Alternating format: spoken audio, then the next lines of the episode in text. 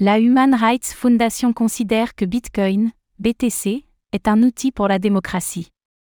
La Human Rights Foundation, qui s'est faite connaître pour ses positionnements favorables à la crypto-monnaie, persiste et signe. Son responsable de la stratégie estime en effet que Bitcoin est un outil pour favoriser la démocratie.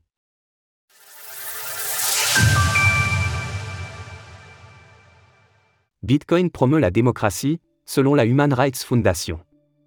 La Human Rights Foundation est une organisation caritative qui défend les droits de l'homme à l'international.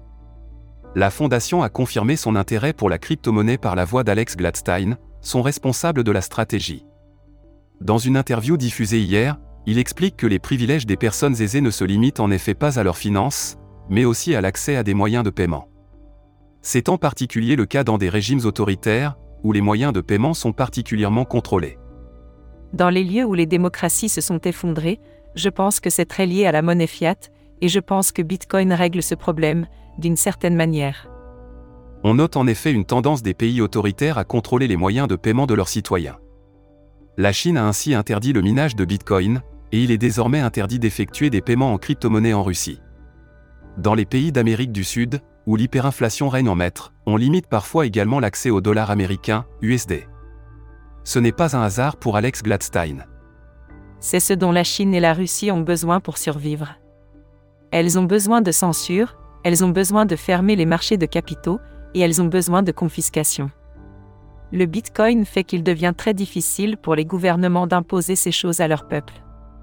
On l'a vu en Russie, dont l'économie est bridée par les sanctions internationales et les limitations du pouvoir les Russes se tournent vers les crypto-monnaies pour stabiliser leurs économies, avec notamment des comptes crypto qui s'échangent sous le manteau. L'héritage de Satoshi Nakamoto La proposition de valeur initiale du Bitcoin, et celle portée par Satoshi Nakamoto, ne reposait pas sur l'enrichissement des utilisateurs du réseau de paiement, mais sur une capacité à faire usage de ces fonds quelle que soit la situation.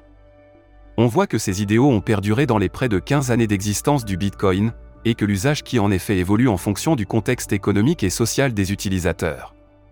Le positionnement de la Human Rights Foundation à l'égard de Bitcoin n'est en tout cas pas nouveau. En fin d'année 2022, la fondation avait annoncé qu'elle finançait l'écosystème Bitcoin à hauteur de 325 000 dollars. Elle avait par ailleurs lancé un fonds de développement pour promouvoir l'anonymat de Bitcoin en 2020. Retrouvez toutes les actualités crypto sur le site cryptost.fr.